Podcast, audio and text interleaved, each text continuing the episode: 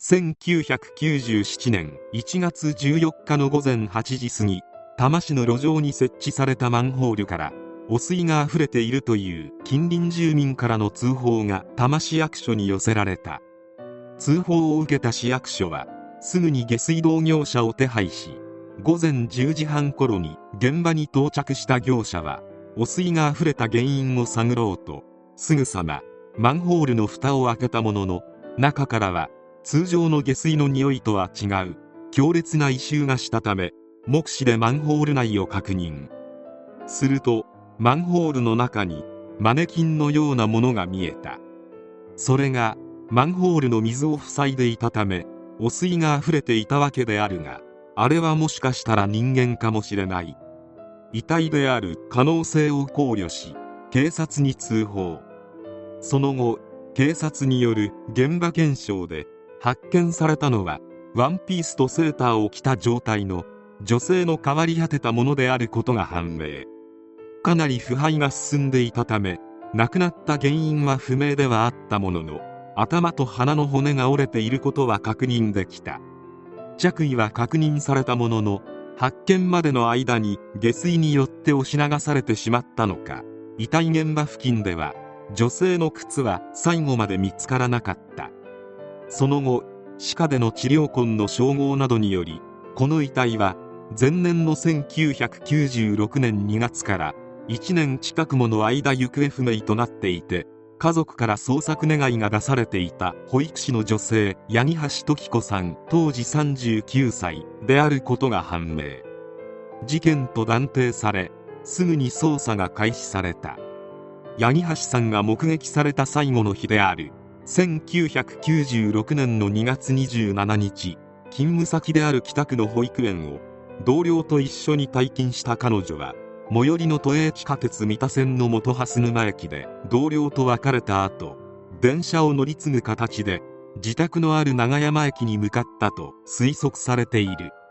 その後の足取りとしては同駅に到着後八木橋さんは自宅へと向かう途中で市内のスーパーに立ち寄り18時50分に買い物を済ませるとそのまま帰宅。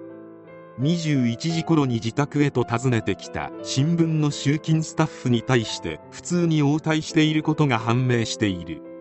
しかしこれが最後の目撃情報であったこと。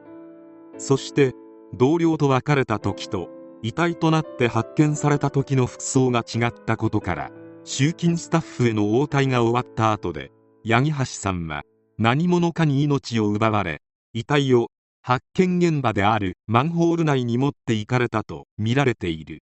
保育園で働いていた八木橋さんの勤務態度は真面目で無遅刻無欠勤だったこともあり無断欠勤したその日に親族によって捜索願いが出された。また事件発覚後彼女の自宅からは数年前の日記と750万円分の預貯金が入った通帳が姿を消していた。しかし預貯金についてはなぜかその後も引き出されることはなかった。これにより犯人は金銭目的ではないのか？という疑念も生まれた。この事件ではいくつか不可解な謎がある。八木橋さんは普段から日記をつけていたが亡くなった日記は事件から56年前。平成2年平成3年の分だけ。他は無事だった。そして八木橋さんが行方をくらまして3日後の3月1日父親は上京し八木橋さんの自宅に4月6日まで滞在。この約1ヶ月の間に自宅電話に6回も無言電話がかかってきている。そしてこの事件における最大の謎であり同時に事件解明の鍵を握るともいえることの一つになぜ犯人はマンホールに遺体を遺棄したのか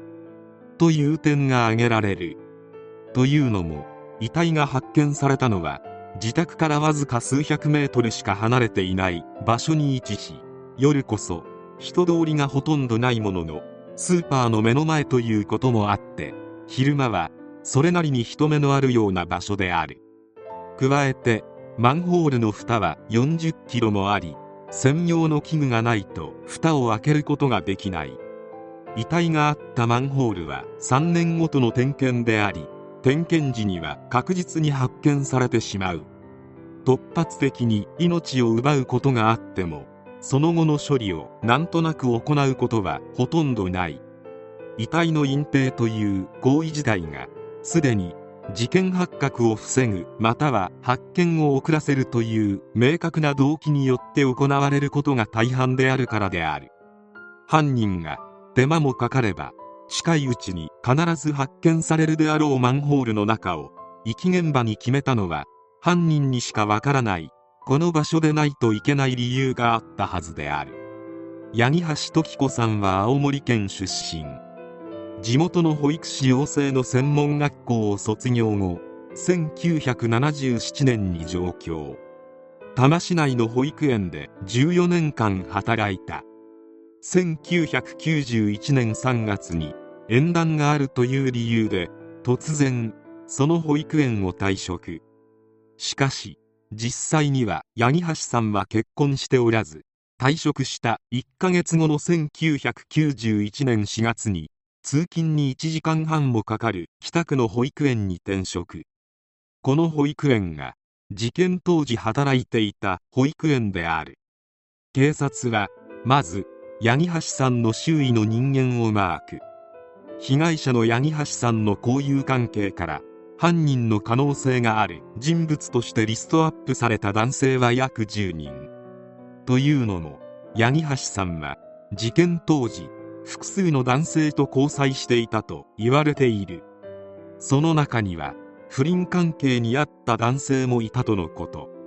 そしてリストアップした中から特に疑わしい K という40代の市役所職員の男がいた。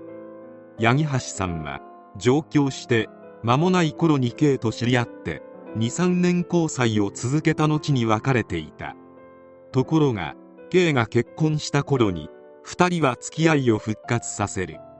不倫関係を厳しく咎めたというある同僚は復縁が平成3年頃であったと話す。ちょうど彼女が多摩市内の保育園を辞めた時期と重なる。またやましい関係であった時期と亡くなった日記の時期も一致する。そして K には決定的に不利な点があった。K はリストアップした中で唯一アリバイがあやふやでしかも K は職務上マンホールを開ける道具を持っていてマンホールの蓋を開けることができる人物だった。週刊誌も K を直撃したが私は逃げも隠れもしませんよ。しかし私を名指しして自分は安全地帯にいるつもりの人だって疑わしい点がないと言えるんでしょうかと堂々と発言。